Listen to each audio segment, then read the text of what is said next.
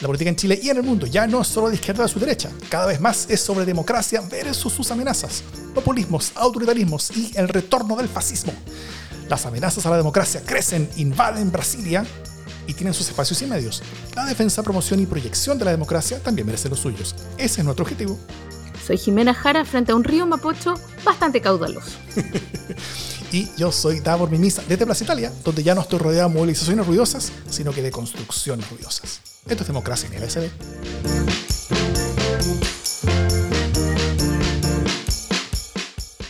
¿Cómo está Jimena Jara? Segundo programa de este 2023. Y qué duro ha sido el 2023 con el gobierno, ¿no? Ay, sí. Partiendo con el pie adecuado. ¿Cómo estás tú? Bien, mejor que el gobierno. Con más ánimo, más tranquila. Eso no, es decir mucho. Estoy partiendo, fíjate, bien relajada este 2000, este 2023, este, este 2018. Todo lo que pasó entre medio se ha borrado de mí. Quiero partir de nuevo a la casilla 1. Eh, pero no, partiendo relajada, como que me estoy tomando este enero con calma. Creo que fue un, año demasiado intenso y ya como que estoy harta de intensidad. Eh, no me está haciendo mucho caso la contingencia, pero yo al menos estoy bajando revoluciones y preparándome para febrero. ¿Nos vamos a ir de vacaciones en febrero? Eh, eso está, yo creo que hay que conversarlo. Yo tengo una posibilidad de poder también una, una semana por ahí. Eh, podríamos irnos de vacaciones o todo el mes o parte del mes. Y también hay algunas alternativas de cosas que podríamos poner en nuestro lugar en febrero. No lo sé. Creo que no hay noticias todavía. Deberíamos conversar primero cuáles son tus planes, tus expectativas. Pero yo creo que algún descansito sí va a haber de todas maneras. Podemos tener, por ejemplo, lo que hicimos el año pasado, un programa especial de preguntas y respuestas, ¿no es cierto? Que el público, ustedes nos pregunten cosas y nosotros le respondemos y así tenemos como un diálogo, un diálogo en podcast y eso nos permite grabar un podcast un poco antes y cosa de nosotros estar eh, eh, como, mojando las, las, patas en alguna playita o lago o piscina en alguna parte de Chile o, del mundo, eh, mientras ustedes escuchan nuestras amenas voces. ¿O no? Así es. Algo vamos a inventar. Eso. Así que, bueno, por ahora, a todas nuestras redes, Twitter, Facebook, eh, Discord, eh, correo electrónico, cualquier forma, mándenos sus preguntas. ¿Qué pregunta tienen? ¿Qué cosa les gustaría que nosotros respondamos? Sobre cualquier cosa, sobre política nacional, política internacional, sobre, sobre el podcast, nosotros, nuestras opiniones, las series que vemos, qué cosas nos gustan, la última obra de teatro, los libros, las novelas que recomendamos. Muchas cosas podríamos hablar, ¿no? Así es.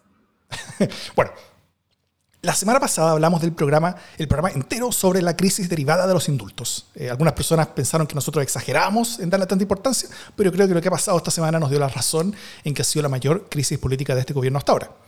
Eh, y, cuando digo hasta ahora, no digo hasta ahora en lo que va al 2023, sino que digo hasta ahora en el gobierno. Eh, Así que hoy vamos a ver las consecuencias que esa crisis ha tenido, las lecciones que se pueden sacar y las proyecciones hacia adelante. Pero no solamente vamos a ver eso, sino que también vamos a conversar sobre lo que pasó en Brasilia y la toma violenta de las sedes federales de todos los poderes del Estado y el aparente contagio que hay entre las ultras del mundo. Pero antes, eh, pronto se viene el nuevo LSD sin censura, que yo creo que lo vamos a grabar la próxima semana. ¿Me dijiste?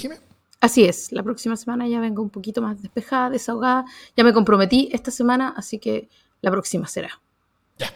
Eh, bueno, el LSD sin censura es el capítulo exclusivo que hacemos en agradecimiento para y enviamos a nuestros aportantes que mes a mes nos ayudan a poder hacer más y mejores podcasts. Les vamos a contar un poco más, eh, más adelante, algo más al respecto. ¿ah? Así que ojo, eh, sobre cosas que se vienen. Así que si quieren sumarse al creciente grupo de personas que, se, que nos ayuda en esta misión de hacer podcast en defensa de la democracia, pueden hacerlo en los links que están publicados en las notas del podcast, que es un link a la plataforma chilena Revenue si vienen en Chile o en, eh, en Patreon si están afuera. Eh, y con eso nos, eh, nos ayudan a que hagamos todo esto, a que paguemos las cuentas de, de todos los servicios digitales que, que, que, implica hacer podcasts y, y, van a recibir pronto el LSD sin censura de este mes. ¿Vamos a los temas de la semana? Vamos.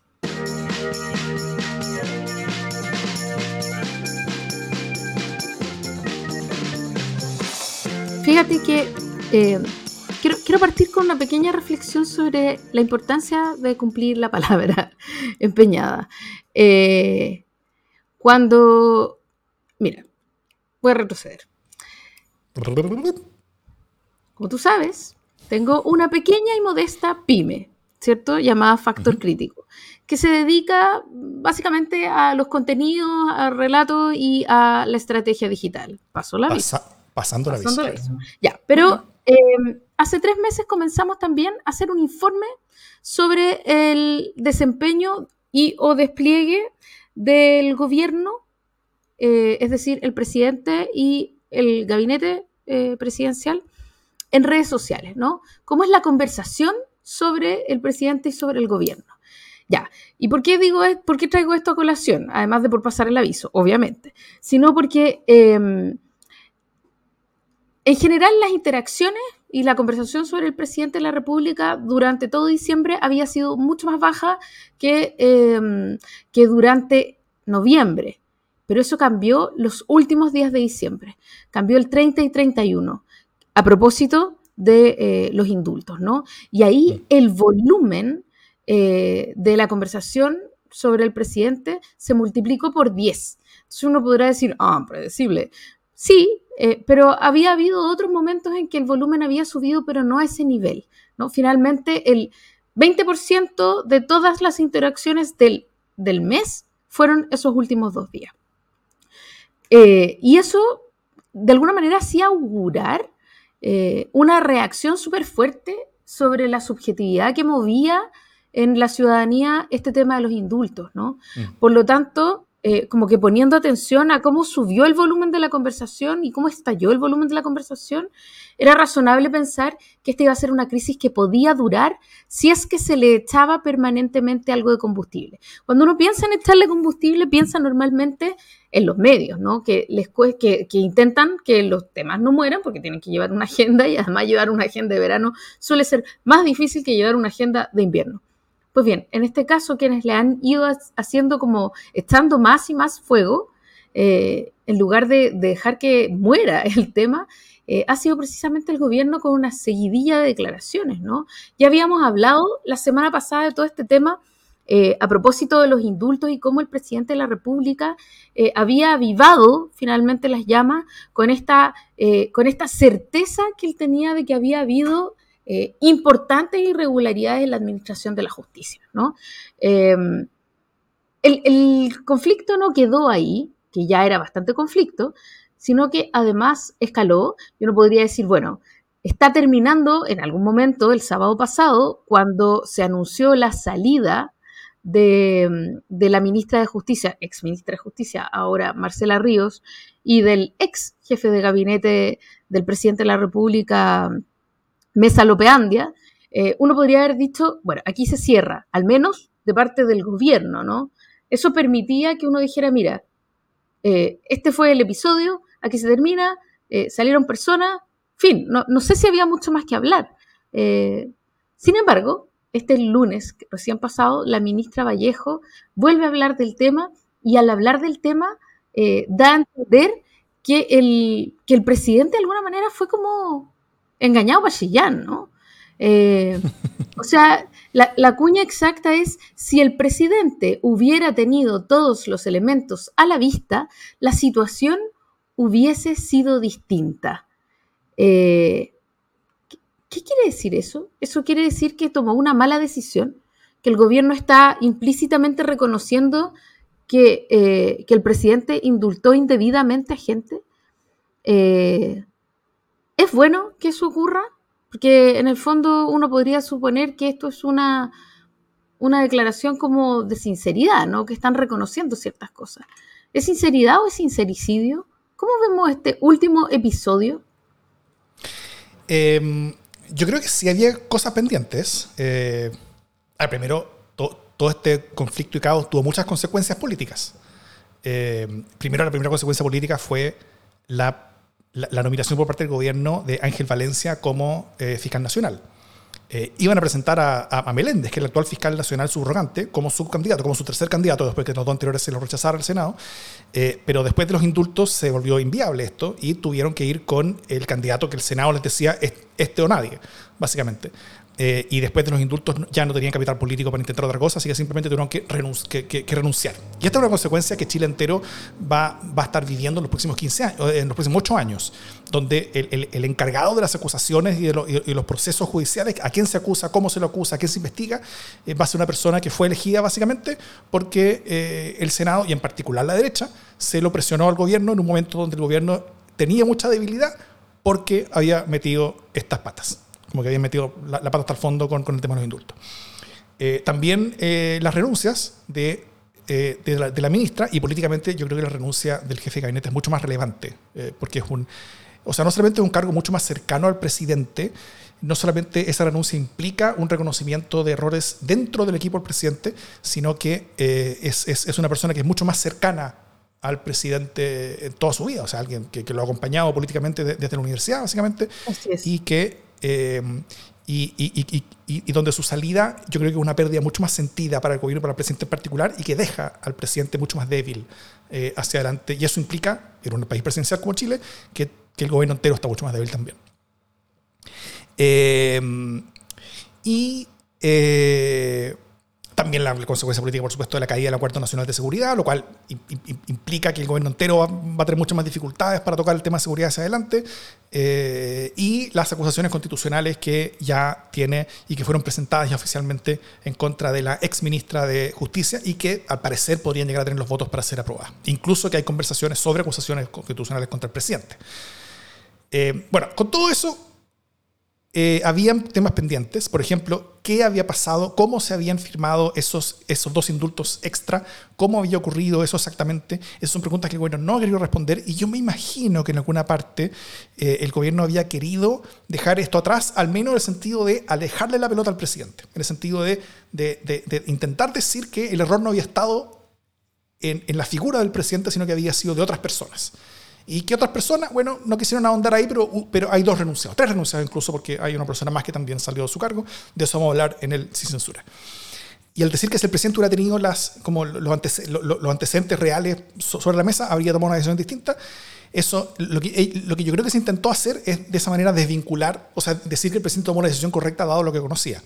Ahora, el problema es que, es que eh, eso tiene ciertas, consecuencias, ciertas posibles consecuencias jurídicas eh, en la acusación a la constitucional de la ministra, en una posible acusación constitucional contra el presidente, en, eh, en diversos tipos de recursos judiciales que probablemente se van a intentar hacer para cancelar o revertir o anular los indultos mismos.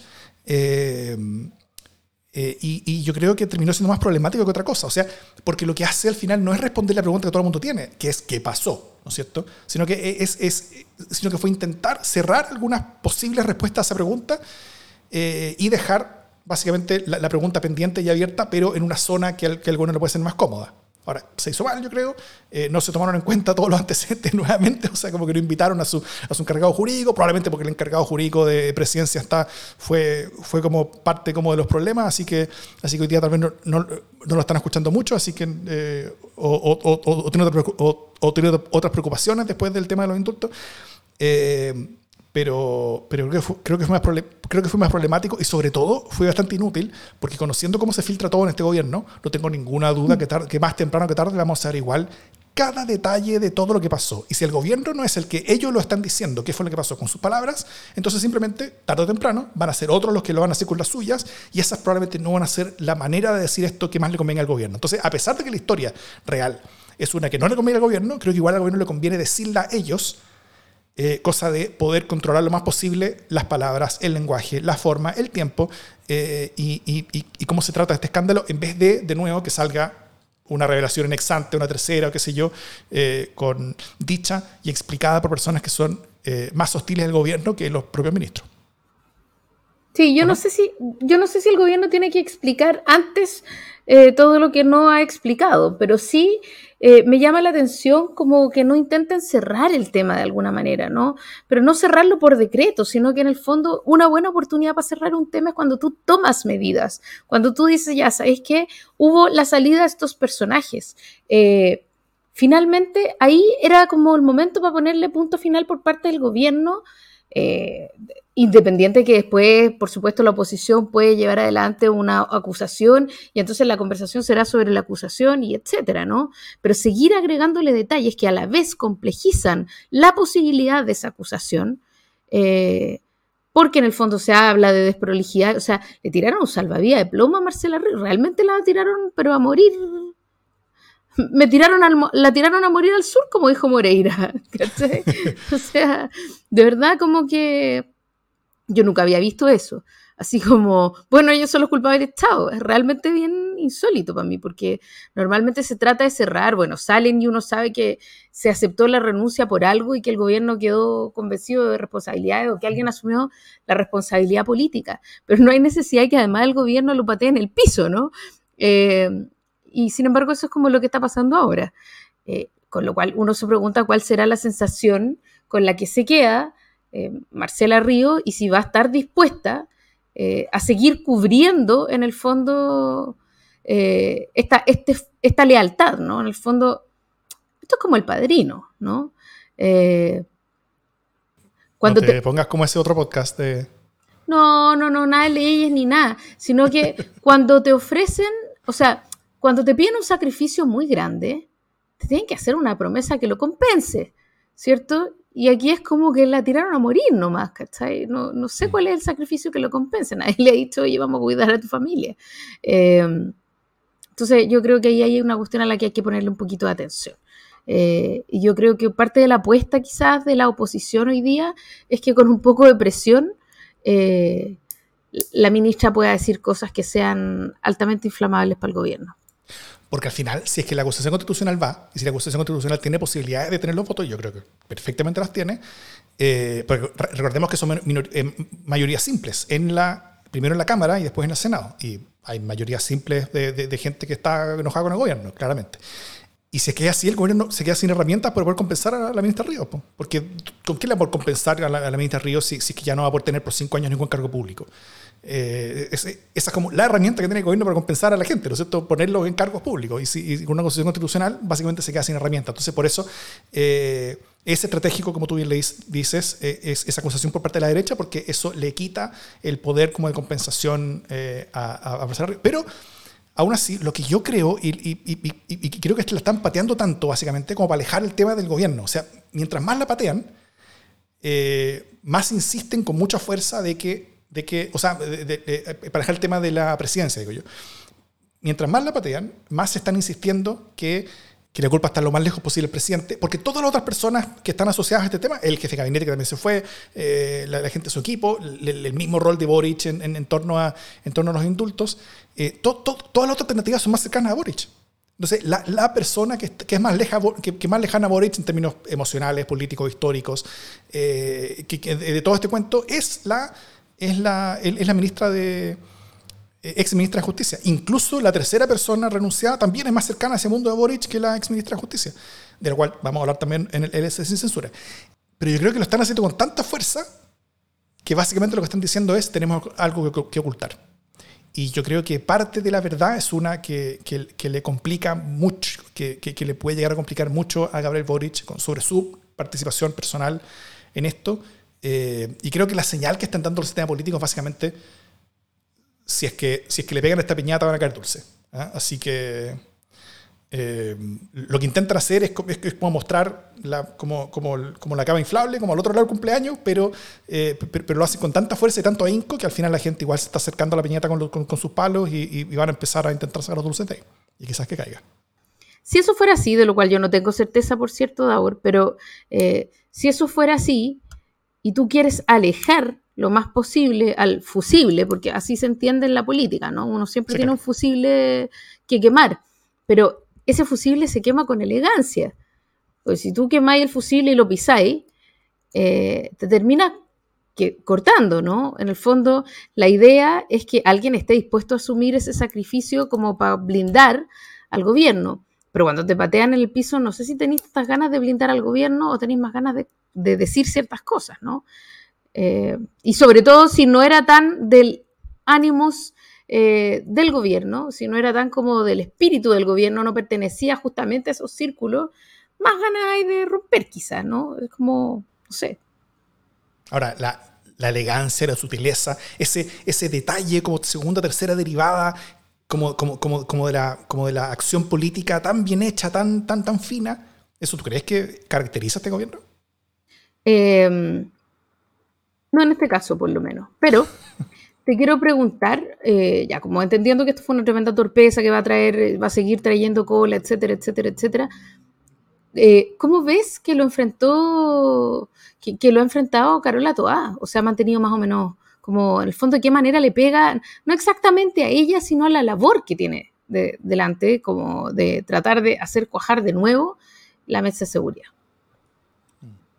Yo creo que está muy difícil. Ella intenta superar el tema e, e, intenta retomar esto. A ver, primero, la, mesa de seguridad es absolutamente central para el gobierno. Este Acuerdo Nacional por la Seguridad es centralísimo para el gobierno. La seguridad pública es el tema número uno de preocupación de la ciudadanía y es un tema donde eh, particularmente se, le culpa al gobierno Boric no estar haciendo lo suficiente. Eh, lo pone muy al debe. También es un tema donde no solamente el mundo Boric en particular, sino que toda la izquierda, centro izquierda, etcétera, eh, generalmente no ha tenido un discurso muy claro, generalmente no ha tenido un discurso que, que, conecte con, con, con, el sentir, con los miedos y anhelos de la, de la ciudadanía en este tema, y eh, que, lo cual no es, no es, lo mismo que decir que, que, que, no dice lo mismo que la derecha, por ejemplo, porque, porque el mundo de, de, de, lado las derechas tiene su discurso y conecta, quizás no tan bien, pero conecta mejor al menos con, eh, con este tema. Entonces, a las derechas se les exige menos porque se siente que están más cerca del tema, mientras a las izquierdas se les exige más en esto eh, porque se siente que están más lejos del tema. Hablan menos del tema y, cuando lo hacen conectan peor. Entonces, eh, entonces, la idea de tener un gran acuerdo nacional con leyes, con reformas, donde tanto oposición como, como oficialismo se unieron para aprobar un, cierto camino común, o sea, no solamente... Eh, hace que el oficialismo tenga una explicación, tenga una conversación, tenga algo que decir y contar, tenga además un acuerdo que decir y contar, lo cual es, bien bueno y siempre es bien, es bien aceptado por la ciudadanía, sino que además pone aparte a la oposición en el mismo barco, la pone como corresponsable de lo que está pasando. Y eso hace que la oposición le pegue menos al gobierno en este tema. Y el gobierno necesita que le peguen menos en este tema porque, eh, porque, porque necesita poder hablar de otros temas, ¿no es cierto? Necesita poder reconstruir capital político. Mientras la oposición le esté pegando al gobierno en el, tema más importante para la ciudadanía, donde la ciudadanía ve que el gobierno tiene, mucho en deuda, eh, el gobierno va a ser mucho más difícil que logre juntar capital político para hacer cualquier otra reforma. Hoy día un gobierno, o sea, los gobiernos o tienen mayorías parlamentarias y o tienen, eh, tienen mayorías como de aprobación ciudadana. Pero si no tiene ninguna de las dos cosas, si un gobierno de minoría parlamentaria con minoría de aprobación ciudadana, es un gobierno que no puede hacer básicamente casi nada. A menos que genere acuerdos. No pasa leyes, no pasa... Exactamente. Entonces, eh, necesita esto, no solamente para, para, poder hacer algo en seguridad, sino también para poder hacer cualquier otra cosa en cualquier, en cualquier otro tema. Eh, así que es súper urgente. Y yo creo que Carolina Toa tiene una herramienta ahora, que es que en, la última encuesta, en, la primera encuesta post-indulto, la encuesta CADEM, eh, lo que salió la, una buena noticia para el gobierno. Todas las noticias fueron, fueron pésimas. Eh, eh, el gobierno bajó mucho su aprobación, eh, subió 9 puntos su desaprobación, bajó 3 puntos su, su, su aprobación, ya, ya está en 70% su desaprobación, lo cual es altísimo. pero cuando la encuesta pregunta, si es que las personas están de acuerdo o no con la decisión de Chile Vamos de suspender su participación en el Acuerdo Nacional por la Seguridad convocado por el Ministerio del Interior, 32% estuvo de acuerdo con salirse a esa mesa, mientras 55% estuvo en desacuerdo. O sea, el gobierno tiene al menos ahora la herramienta de poder salir a decir que ellos sí quieren un acuerdo en seguridad, eh, que tienen ya una conciencia en gran, número de temas, pero falta simplemente que la oposición esté dispuesta a volver a sentarse para avanzar a los temas más importantes para la ciudadanía. El mejor escenario, eso eventualmente permitiría que esta mesa se reactive. Y eso sería el mejor escenario para el gobierno lejos. Pero incluso si eso no ocurre, al menos el gobierno va a poder tener esta arma política, narrativa, para poder pegarle a la oposición, adjudicándole a ellos al menos parte de la responsabilidad de por qué no hay avances en seguridad en Chile. Si es que la mesa está, están los acuerdos, están las cosas listas, simplemente vuelven a sentarse, firmemos los papeles, hagamos los proyectos, eh, pongamos los votos sobre la mesa y, avancemos. El gobierno quiere, pero la oposición no. Y ese es un, es un, es un relato que sí puede conectarse con la ciudadanía si es que se hace bien. Entonces, yo creo que Carolina Toás, si bien está en una posición mucho más, muy complicada después de todo esto, claramente eh, fue, fue, un costo grande para todo lo que relativo con seguridad, eh, tiene caminos, al menos, de, tiene cosas que hacer. O sea, hay, hay, hay, hay vías de trabajo para seguir adelante. Ahora, yo creo que ha sido una buena cuestión que ella se haya mantenido, estando al centro, no, de exactamente los indultos, pero del tema, al, centro del tema de la subjetividad en torno a la seguridad y tal, eh, mantenerse como por los márgenes del embrollo mismo, ¿no? Mm. En el sentido de más bien tratar de hacer control de daño respecto de la política de seguridad y de la mesa. Yo creo que eso es un acierto, eso está bien. Eh, y también creo que eh, ha habido, me ha tocado escuchar en las conversaciones con, eh, con voceros de la derecha que amenazan con irse a propósito del tema indulto. Como, ¿Con, irse, ¿Con irse a Miami? Con irse a la punta del cerro y dejar votada a la mesa como el acuerdo en seguridad. Me ha tocado escuchar buenas preguntas de los periodistas que tienen que ver con, oiga, si usted dice que está todo el mundo preocupado de seguridad, ¿cómo se va a arrancar de la mesa? ¿no? Como creo que mm. ahí eh, te quiero, quiero hacer un reconocimiento porque siempre pelo eh, a los y las colegas en ese sentido y creo que aquí han sabido atajar la pelota en el sentido de eh, esta no es una buena suma, ¿no? Entonces, si bien se entiende la molestia con los indultos de este mundo, no parece razonable que siendo este el tema 1-1 y la derecha vistiéndose de esto siempre, eh, se haya arrancado del tema 1-1. ¿Cachai? Yo creo que ahí está, buena esa, esa, ese, esa movida que ha hecho la, prensa. No la prensa en general, pero sí muchos periodistas. Mm. Y es una oportunidad que, bueno, yo creo que tiene para, tomarlo como tema y para, para tomarlo como discurso. Eh, y sobre todo, eh, eh, ayudando esto donde, bueno, Carolina Toá no es parte formal de la decisión de los indultos, aunque claramente uno entiende que fue parte, parte de la discusión. Las cosas que se saben en la prensa es que ella estuvo más o menos en, el lado correcto desde el sentir ciudadano eh, en, las decisiones. y, y, y, esa lejanía que tuvo con el tema de indultos le permite también poder tener ahora una, una vocería menos contaminada eh, del tema indultos que le permita tener como, como ir por ir por cuadro, por, eh, como, como cuerdas separadas, ¿no es cierto? Mientras unos hacen control de daños e intentan eh, controlar el relato sobre y, alejar la pelota del presidente de la República en el tema de indultos, que Toa pueda ir a buscar básicamente al, al, mundo de la oposición para volver a sentarlos en la mesa, o si no, para, para, para, poner el foco en por qué no se están sentando frente a la mesa si es que dicen que les interesa mucho la seguridad. Entonces, eh, ahí hay una oportunidad, eh, pero bueno, hubo, unos gritos el otro día en el Congreso porque, porque las cuerdas separadas uno puede intentarlo, pero, pero no siempre funciona. Claro.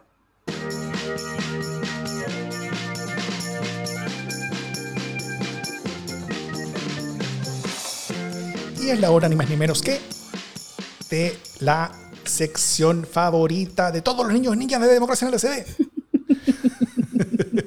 Niños y niñas de 31 minutos LSD. que es el pastelazo de la semana.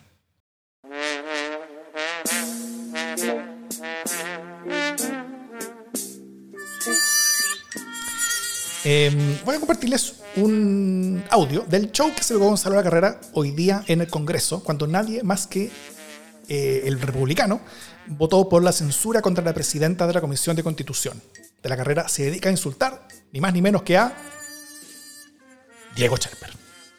Usted con sus socios de la extrema izquierda no me va a ganar jamás el Instituto 11, como me amenazó. No me va a ganar jamás el Instituto 11 como me estoy. Están sus socios, miren los socios. San Miguel, Marisela Santibáñez, ahí están todos sus socios. Abrázalo, abrázalo. El Instituto 11, el Instituto 11 nos vamos a ver, así me dijo usted. Pero usted me amenazó, me amenazó, ¿no? Dígalo, hombre, dígalo como hombre, me amenazó, ¿no? Queremos legislar, me amenazó o no me amenazó. Ahora, o sea, imagínate lo bosta que tenéis que hacer para que en comparación a ti, hasta Diego Chalper quede bien. Igual Diego Chalper se ha pegado como un con upgrade el, último rato, ¿no? Sigue siendo el Cruz de la política chilena. Está bien, puede ser, la, puede ser la explanada que le crea el estar rodeado de republicanos, ¿no? o sea, él, puede ser como, como, la misma persona que siempre fue, pero ahora tiene personas peores alrededor. Eso es cierto. Pastelazo.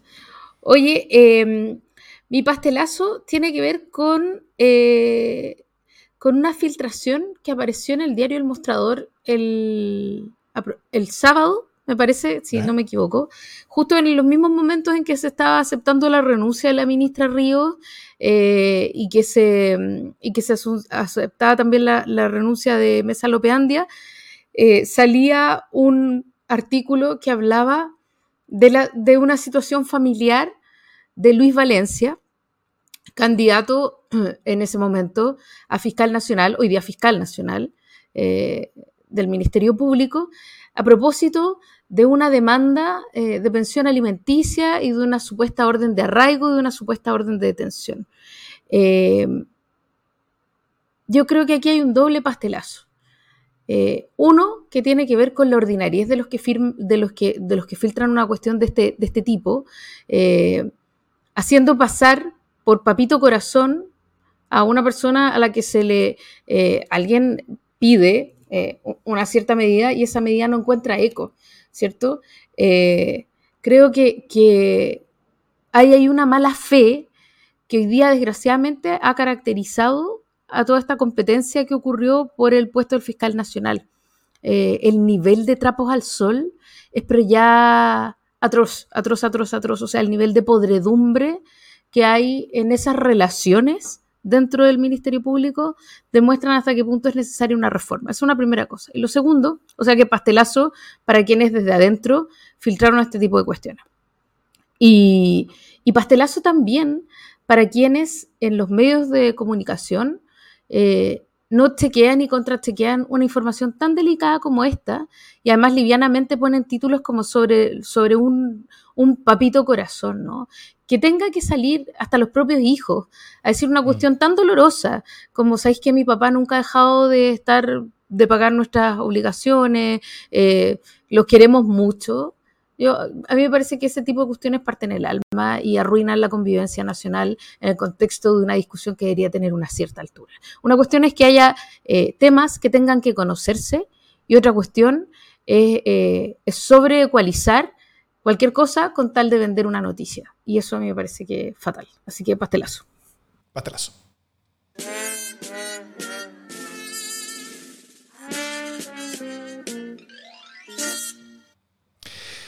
Bueno, las imágenes las vimos, las vimos todos, ¿no es cierto? Eh, el Palacio Plan Alto, las sedes del Congreso Nacional y los tribunales federales de justicia en, Brasilia eh, tomados. Fue duro. Eh, se organizaron en redes sociales, todos radicalizados, no solamente convencidos de que Bolsonaro había ganado la elección, sino que también convencidos de que tomando la iniciativa de ir a tomarse el poder por la fuerza, otros los iban a seguir, la Fuerza Armada entre ellos, y darían vuelta a ese resultado por la fuerza de los hechos. Eh, pero no estuvieron solos. muchos avisos invitando a participar y a ir a Brasilia con los gastos pagados eh, a través de redes sociales. Parte de las fuerzas de seguridad locales los parecen, parece que lo ayudaron. llegaron a Brasilia en una fecha anunciada públicamente y el gobernador del, del Distrito Federal, que es un bolsonarista, eh, aseguró que no había riesgo, pero a última hora cambió los planes y minimizó la presencia de fuerzas de seguridad, como ayudando básicamente a que pasara lo que pasó.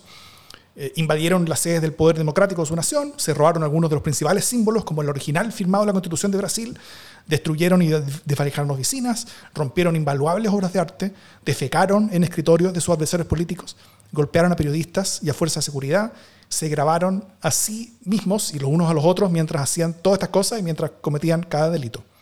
Eh, la reacción a eso sí no fue pequeña. Llegaron las fuerzas de seguridad y las fuerzas armadas, tomaron el control de manera relativamente rápida, detuvieron a cerca de 1.500 personas, eso no es nada de poco, las que ahora están siendo interrogadas. Eh, el presidente Lula prometió que no solamente los invasores serían perseguidos, sino también sus instigadores y también sus financistas. El gobernador de Brasilia fue suspendido de su cargo por la Corte Suprema a la espera de una investigación sobre su rol y el ex encargado de seguridad de, de Brasilia tiene una orden de detención eh, pero está escondido en Orlando, que es la misma ciudad donde está Bolsonaro, el que hizo lo que siempre hace cuando, cuando está en problemas, va al hospital diciendo que tiene secuelas de su puñalada que recibió cuando era candidato. Eh, todo el sistema político de Brasil, incluido el bolsonarismo, eh, fue rápido en condenar los hechos y casi nadie ya los contextualizó tanto como algunos acá en Chile. la ciudadanía de Brasil condenó casi universalmente este intento de violento toma, pero el país sigue bien dividido. Eh, las, primeras encuestas muestran que 76% condena la insurrección y 18% la apoya. Casi 40% cree que Bolsonaro ganó la elección y 37% está a favor de una intervención militar para votar el gobierno. Eso no es poco. Eh, mientras tanto, cientos de miles se han movilizado en las principales ciudades, no solamente en apoyo al gobierno, sino sobre todo en defensa de la democracia. ¿Qué sentiste, Jimé, cuando viste estas, eh, estas escenas tan conocidas ya lamentablemente eh, ocurrir ahora en Sudamérica, en la principal democracia de nuestro continente? Yo sufrí angustia y sufrí más angustia, la verdad, que, que cuando vi estas imágenes, por ejemplo, en Estados Unidos, ¿no? Em, de alguna manera sentí que hay una, una inconformidad con las decisiones de la democracia eh, que, que, es brutal. Em, y también como que en, en, medio de esta angustia creciente de ver estas imágenes, me frené eh, en el sentido de decir, ¿sabéis qué?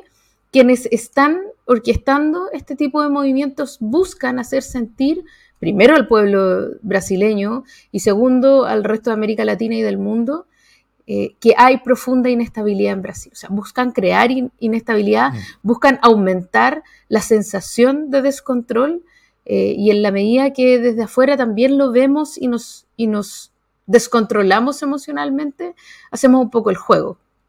Eh, fueron cuatro horas y media bien complejas, pero finalmente las cosas retornaron a la normalidad, ¿no? Y creo que una parte importante que, distingue y que hace eh, loable lo que ocurrió de alguna manera es la contrarrespuesta de quienes tenían que custodiar el orden institucional, ¿no? Eh, partiendo por las fuerzas policiales y, de, de, orden, ¿no? O sea, como quienes llegan a llevarse a los manifestantes aquí eh, tienen un rol súper importante en el sentido de que todos sabemos que eh, cuando, cuando salen quienes tienen la fuerza y quienes tienen las pistolas, es súper crucial a quienes vienen a apoyar. Eh, y ellos vienen a apoyar en el fondo las fuerzas de la democracia. Y a mí me parece que ahí hay una buena cosa. Eh, lo cual no hace que esto sea menos angustioso, pero sí va a hacer probablemente que, que, se piense dos veces antes de tomar una decisión así de violenta nuevamente, ¿no? y también creo que es importante castigar como con, con vehemencia eh, a quienes de alguna manera dejaron pasar este tipo de cosas y ahí el gobernador de la zona, Rocha, eh, fue removido de su cargo. Se anunció, hace pocas horas, estamos grabando esto el martes, se, anunció que se había pedido su, detención y esta es una noticia en desarrollo, no sabemos qué más va a ocurrir, eh, pero sí es importante esta idea de que estas cuestiones no pueden quedar impunes, ¿cierto? Esta sensación de que eh, el Estado de Derecho en cualquier lado tiene que ser respetado por todos y que la democracia no puede estar en entredicho ni puede ser una cuestión que se respete solo según quién eh, salió electo, ¿no? Que una cuestión... O sea, a mí me pareció súper angustioso, pero el modo en que se está resolviendo puede ser ejemplificador. Y a mí me parece que ahí hay una posibilidad de reforzar la democracia. Sí, ¿no es cierto? De hecho, como, solamente como dato, eh, el, esos 1.500 detenidos que hubo el día, bueno, o entre el día y el día siguiente, después de todo esto, eh, en comparado con los casi cero detenidos que hubo en Estados Unidos, donde ahora, o sea, fui a ver hace, hace pocas horas como el, como el número de personas que han sido procesadas en Estados Unidos por el 6 de enero de hace dos años, eh, y, y, ahora se han procesado a algo así como 950 personas, dos años después. O sea, el total de personas que han sido procesadas en este tema ha sido 900 y tantas personas. Hay más de 1.500 detenidos en Brasil en después de un día. ¿no es cierto? O sea, eh, creo que eh, eso demuestra un, un, aprendizaje bastante potente. Pero eso no es el único aprendizaje acá, porque, porque creo que todo esto también, o sea, el hecho de que sea tan parecido a lo que pasó en Estados Unidos indica que esto no, es no son fenómenos nacionales. O sea, este, es un fenómeno que es transnacional. O sea, eh, es, es, es, es, completamente global esto. Eh, donde, donde las experiencias se comparten, las experiencias van, van, van multiplicándose, las personas aprenden también qué es lo que pasa eh, en un país, las personas están viendo todo esto e intentando adaptarlo, intentando copiarlo para, su, para sus propios escenarios. ¿qué, ¿Qué posibilidades hay de que esto pase en Chile? En el medio, no, no, o sea, no mañana, pero en el mediano plazo no sé, yo es una cuestión que no puedo ver hoy día, o sea, no me parece posible hoy día. Eh, creo que además Chile es, por supuesto mientras no se pruebe lo contrario, pero Chile tiende a ser un país súper legalista, ¿no? En el que este tipo de cuestiones y motines y tal son raros. Eh, el, último estallido que tuvimos tuvo que ver como con otras cosas distintas de ir a, impugnar un poder democráticamente elegido. Eh, y aun cuando hubo una conversación bastante viva sobre la posibilidad de destituir, con fundadas razones, creo yo, a, Sebastián Piñera y no sacarlo por la fuerza en helicóptero y, en el fondo tomarse la moneda por la fuerza, sino que, eh, sino que a partir de eh, procesos institucionales establecidos en la Constitución, sacarlo. Eh, aún así, eso no prosperó porque la gente sentía que se iba a generar una sensación de inestabilidad democrática muy fuerte. Cuestión con la que yo no estaba de acuerdo, tú sabes. Eh, pero en el fondo, somos gente que se van con un montón de cosas. De partida nos bancamos cuatro años de Piñera. Eh, sin estallidos que buscan sacar a la gente por la fuerza. O sea, yo siento que somos bastante legalistas, bastante demócratas a pesar de todo. y esta idea de descontrol y de que cualquiera en Chile hace cualquier cosa, eh, a mí me parece que hay que mirarla con cuidado porque es una, o sea, efectivamente hemos estado más desordenados en el último tiempo, pero tampoco es un país en el que esté todo por el suelo. Eh, tendería yo a creer que no vamos a ser de los primeros en tomar estas costumbres, eh, que, son costumbres que se están replicando y que en el fondo son formas de operar que tiene la ultraderecha para poder, para pinchar globos, ¿no? Uno tendería a pensar que este tipo de cuestiones son orquestadas para ver qué tanto prende la gente. Eh, y yo no sé qué tanto aprendería la gente acá en Chile con una cuestión así. Como, como, la teoría de los globos sonda, dices tú. Sí, sí, sí. Pero solo que en vez de redes sociales, esta vez la realidad, ¿no? Sí. Bueno, algo que, son similares en lo que pasó en Estados Unidos y en Brasil y, y, distinto de Chile, es que estos mundos ultra gobernaron en ambas partes. Eh, y usaron básicamente su rol en el Estado y su rol dentro del poder para utilizar como las herramientas que tenían dentro del Estado, que no eran totales, son países bastante descentralizados, porque el presidente no tiene tanto, tanto poder, pero tiene tribuna, tiene bastante poder igual, eh, y usaron ese poder para crear desconfianza, ¿no es cierto? Como que esta, estos ejércitos básicamente de personas que no solamente... Eh, desconfían de los resultados de las elecciones, sino que están convencidos que las únicas elecciones válidas son las que ellos ganan y cualquier otro resultado es un resultado que tiene que ser inválido y, por lo mismo tiene que ser combatido por la fuerza. O sea, ese convencimiento es un convencimiento que se esparce o que se ayuda a esparcir al menos en esos mundos desde el gobierno, o sea, desde el, presidente de la República, donde eh, que se esparce esta idea, se construyen eh, y, se dan como, como la estructura de permisos hacia las personas para que sus seguidores puedan eh, acercarse a ese tipo de ideas. Y eso es algo que en Chile no hemos visto porque esos mundos no han gobernado Chile. Entonces, yo simplemente diría que, eh, que eso debiera ser una razón para mantener estos mundos afuera del gobierno, ¿o no? O sea, efectivamente, en la medida que. Eh, porque esta cuestión es como la violencia de pareja, no es como la violencia intrafamiliar. Mm. Es una cuestión que no estalla de un momento a otro normalmente, sino que se van probando límites, se van pasando límites, ¿no? Ese límite es primero la falta de respeto, la interpelación gratuita, eh, el amedrentamiento a la salida del Congreso, ese típico tipo de cosas que hoy día hace un puñado de imbéciles en Chile, eh, pero que no tienen eco de la ciudadanía. Eh, a mí me parece que la no elección de Cast, a pesar de que tuvo una buena votación y tal, eh, es un buen indicio de un país que todavía, y digo todavía porque eso puede cambiar, no sabemos, eh, pero que todavía confía en la democracia, confía en sus instituciones y no ha pasado, eh, yo diría sanamente, ninguno de estos umbrales de falta de respeto a la democracia, salvo algunos, algunos tipos en el fondo como altisonantes, no se ha permitido masivamente esta falta de respeto. Eh, así que yo por ahora me quedaría más o menos tranquila, ¿cacháis? Viendo esto por la tele a color. Pero también me parece bien, como hablamos en la primera parte de esta conversa, ver que esto se castiga fuertemente. Porque también sirve de, o sea, es como bueno, ya que ellos están pinchando globos, es bueno que el mundo de la, de la defensa de la democracia también vea cómo es posible defenderla. Sí. Bueno, mi, parte favorita fue cuando llegaron los militares y los insurreccionistas lo aplaudían a, a ¿no es cierto? Eh, me imagino que porque pensaban que su intento de golpe estaba funcionando. Súmense. Eh, claro, y que los militares le iban a decir, gracias cabros, ahora tomamos nosotros esto. Pero en vez de eso, los militares dijeron todo al suelo, boca abajo, mano atrás, están todos bajo arresto. Eh, y en parte esto, esto, esto como que demuestra la alienación de estas personas, o sea, como lo alejados de la realidad. Porque cuando ellos escuchan el decreto de Lula que le daba a la Fuerza Armada el control de la seguridad, la gente que, se está tomando los edificios en ese momento como que escuchó esto, se pasó la noticia y aplaudían, tan felices. Ellos pensaban que, eh, eh, que el hecho que Lula le daba a la Fuerza Armada el control de la seguridad en Brasilia, eso implicaba que los insurreccionistas habían ganado. estaban aplaudiendo, celebrando.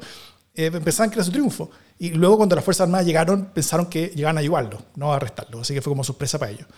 Eh, bueno, tal, tal, como dije antes, este tipo de amenazas son, son, son fenómenos globales. Lo, eh, eh, estos mundos están súper conectados, ¿no es cierto? O sea, Hungría, España, Italia, Francia, eh, Brasil, Estados Unidos, Chile también es parte de este mundo. Recordemos que José Antonio Cast es actualmente presidente de una de las organizaciones creadas justamente para compartir este tipo de experiencias, para compartirse qué cosas funcionan, qué cosas no, eh, compartir eh, discursos, relatos, narrativas, polémicas, inventos, fake news, etc. no es casualidad que uno de los países más innovadores en todos estos temas sea Hungría y tampoco es casualidad que George Soros sea húngaro, ¿no es cierto? Porque, porque lo inventaron como gran malo allá, localmente, y, ahora termina siendo como, como un gran malo para todos estos mundos porque todos se escuchan entre sí, todos se comparten sus ideas, sus conspiraciones, sus miedos, su, su, su, sus alienaciones de la realidad finalmente. Eh, entonces, ellos comparten mejor prácticas antidemocráticas y cómo llegar al poder. Y es una cosa que existe. Lo positivo de todo esto es que uno puede ver posibles futuros que pueden ocurrir en el propio país, como en Chile, al observar qué es lo que pasa en otras partes. Eh, por eso todos tenemos que estar súper bien eh, atentos, mirando lo que pasa en el mundo, eh, porque, porque lo que puede pasar alguna vez en Chile es lo que está pasando hoy día o ya pasó en alguna otra parte del mundo. Eh, y por eso, sobre eso, tenemos noticias. Porque hace tiempo queríamos hacer un podcast sobre, sobre contingencia internacional. Contar lo que va pasando en el mundo. Eh, y, y, entendiendo tanto la democracia como sus amenazas como fenómenos globales, ¿no es cierto? Eh, tal como todo esto está demostrando. Y que tal como las amenazas aprenden y se fortalecen, como, como la organización que preside CAST, eh, nosotros desde Chile podíamos dar un granito de arena a las democracias de Chile y también del continente, eh, de América Latina, poniendo foco en lo que pasa en el mundo, en, en nuestro continente, en nuestros países, etcétera, eh, cómo se conectan todas estas cosas y qué aprendizajes podemos obtener para básicamente tener más herramientas para dar esta lucha, que yo creo que nos compete a todos. Así que eh, eh, hacer ese podcast era un paso fuerte. Eh, ya, ya no era un proyecto de serie limitada de podcast como hemos hecho varios, como la Ultra, como Democracia de Diálogo, como a mí nunca me han encuestado, sino que sería una segunda serie permanente. Eh, eso es harto tiempo y es tiempo que uno deja hacer, donde uno como que deja hacer otras cosas en ese tiempo, entonces... Pero a través de Revenue y a través de Patreon, eh, muchas personas ya nos han ayudado a que esta idea esté un poco más al alcance de que podamos hacerlo. Así que vamos a lanzar, pero eh, vamos a lanzarnos igual con esto. O sea, vamos, vamos allá. A, pesar de que no hayamos llegado aún como al lugar donde queríamos para que esto fuera como responsable, vamos a hacerlo igual, confiando en que nos van a acompañar mientras avanzamos, sumándose muchos más a este grupo de personas que nos apoyan. Eh, así que estamos armando el equipo. Esperamos tener noticias pronto. Eh, no, no, puedo asegurar que sea durante febrero, durante marzo, durante abril, pero, pero, pero, pero vamos a lanzar este segundo podcast sí o sí.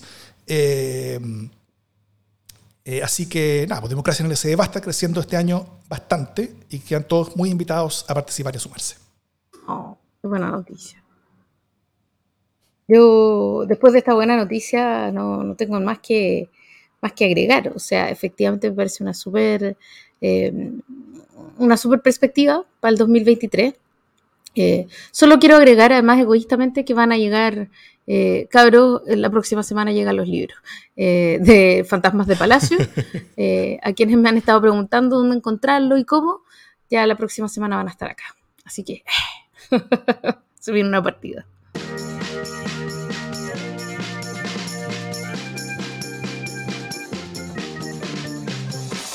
Las buenas noticias. Ya las dije, me adelanté. Qué buena noticia tienes, Jimena Jara. ¿Te adelantaste? Me adelanté, claro, ya dije mi buena noticia. Creo que no, no tengo. Solo tengo esa mínima, pequeña y modesta buena noticia. Yo tengo una buena noticia, más con sobre contingencia, que la Comisión de Constitución de la Cámara acaba de despachar hace un rato la sala, eh, despachó la sala la reforma que habilita el proceso constituyente. Eh, esto es ya segundo trámite constitucional, ya pasó por el Senado, eh, y en la Cámara no se aprobó ninguna indicación de las 350 indicaciones presentadas, eh, así que el proyecto va tal cual como fue el acuerdo, lo cual es bueno para el acuerdo, el hecho que no se modifique el camino, porque, porque eso implica que va, que va a ser robusto, que va a, tener los, que va a tener los votos, que va a tener su aprobación. Todo este esfuerzo de, las indicaciones fue, fue, fue, en parte para ponerle baches en el camino a esta cosa. Todo este esfuerzo que hizo Gonzalo la carrera en la Comisión también de Constitución para intentar descabezarla fue para intentar también ponerle baches a, a, a, a este tema, eh, para impedir que hubiera un acuerdo constitucional, impedir que haya una constitución. Eh, pero a pesar de todo eso, el acuerdo continúa, sigue. Eh, y mañana miércoles se debería votar en la Cámara, así que muchos que nos estén escuchando ya se va a haber votado esto, pero va a ser una buena noticia que haya llegado, que haya llegado bien y que siga el proceso hacia adelante y que haya pasado sus baches legislativos. Así es. Oye, em, no, ya encontré una buena noticia. Mi buena noticia, aunque tiene por supuesto toda una serie de polémicas adosadas y todo, es que eh, se haya anunciado el tren Santiago-Valparaíso. Eh, creo que más, allá de que, de que no esté contento con el gobierno, una cuestión que quién lo habría imaginado, eh, está pidiendo sus 12 kilómetros extra, está diciendo que si no llega a Valparaíso es una señal de abandono del Estado, aunque están, el, ministro de Transporte vino a decirle, oiga, sabe que eh, igual la estación Viña del Mar está conectada con Merval, o sea, no, ¿cachai? Como que no me, no me venga a decir que hay desconexión cuando en realidad todo está pensado como una red. Eh, pero más allá de esa polémica y de que Sharp no está contento una vez más, eh, a mí me parece una buena noticia. Se va a demorar eh, una hora y media el tren Santiago al Paraíso, eh, que es más o menos lo mismo que el, que el bus, pero sin paros de camioneros, sin tacos, un itinerario confiable y me parece que además es una buena señal. Chile necesita volver a los trenes. Yo soy una entusiasta de los trenes, soy como Sheldon Cooper, solo en eso. Eso. Así que, nada, tremenda noticia. ¿Y no con las banderas? Como Fun with Flags con Sheldon Cooper, ¿no? No, no, no, no. Pero me parece una gran noticia. Dicho todo eso, esto es democracia en L. S. D.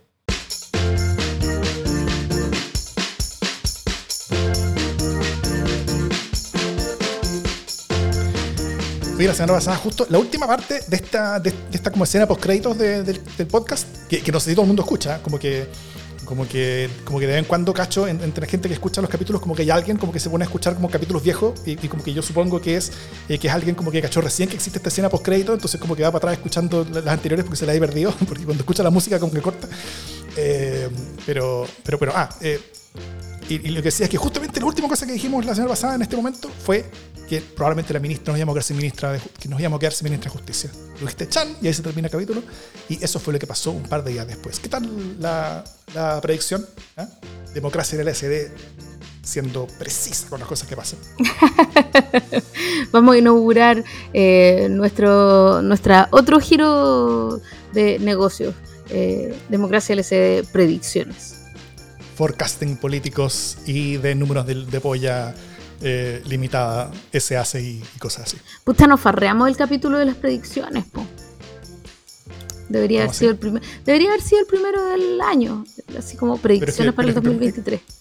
Pero que ya está la cagada en el, cuando, para el primer capítulo del año hay una crisis enorme, como que no podíamos... No, no podíamos, claro, no podíamos tirar todo para el tandeo, diría mi abuelita el, gobierno no fue capaz de esperar hasta, hasta el 7 de enero para, empezar con, su, con, con, con, sus crisis. Pues tuvimos que, como, que su crisis empezó en el día 1. De hecho, el 30 de diciembre quedó la grande. Tal cual.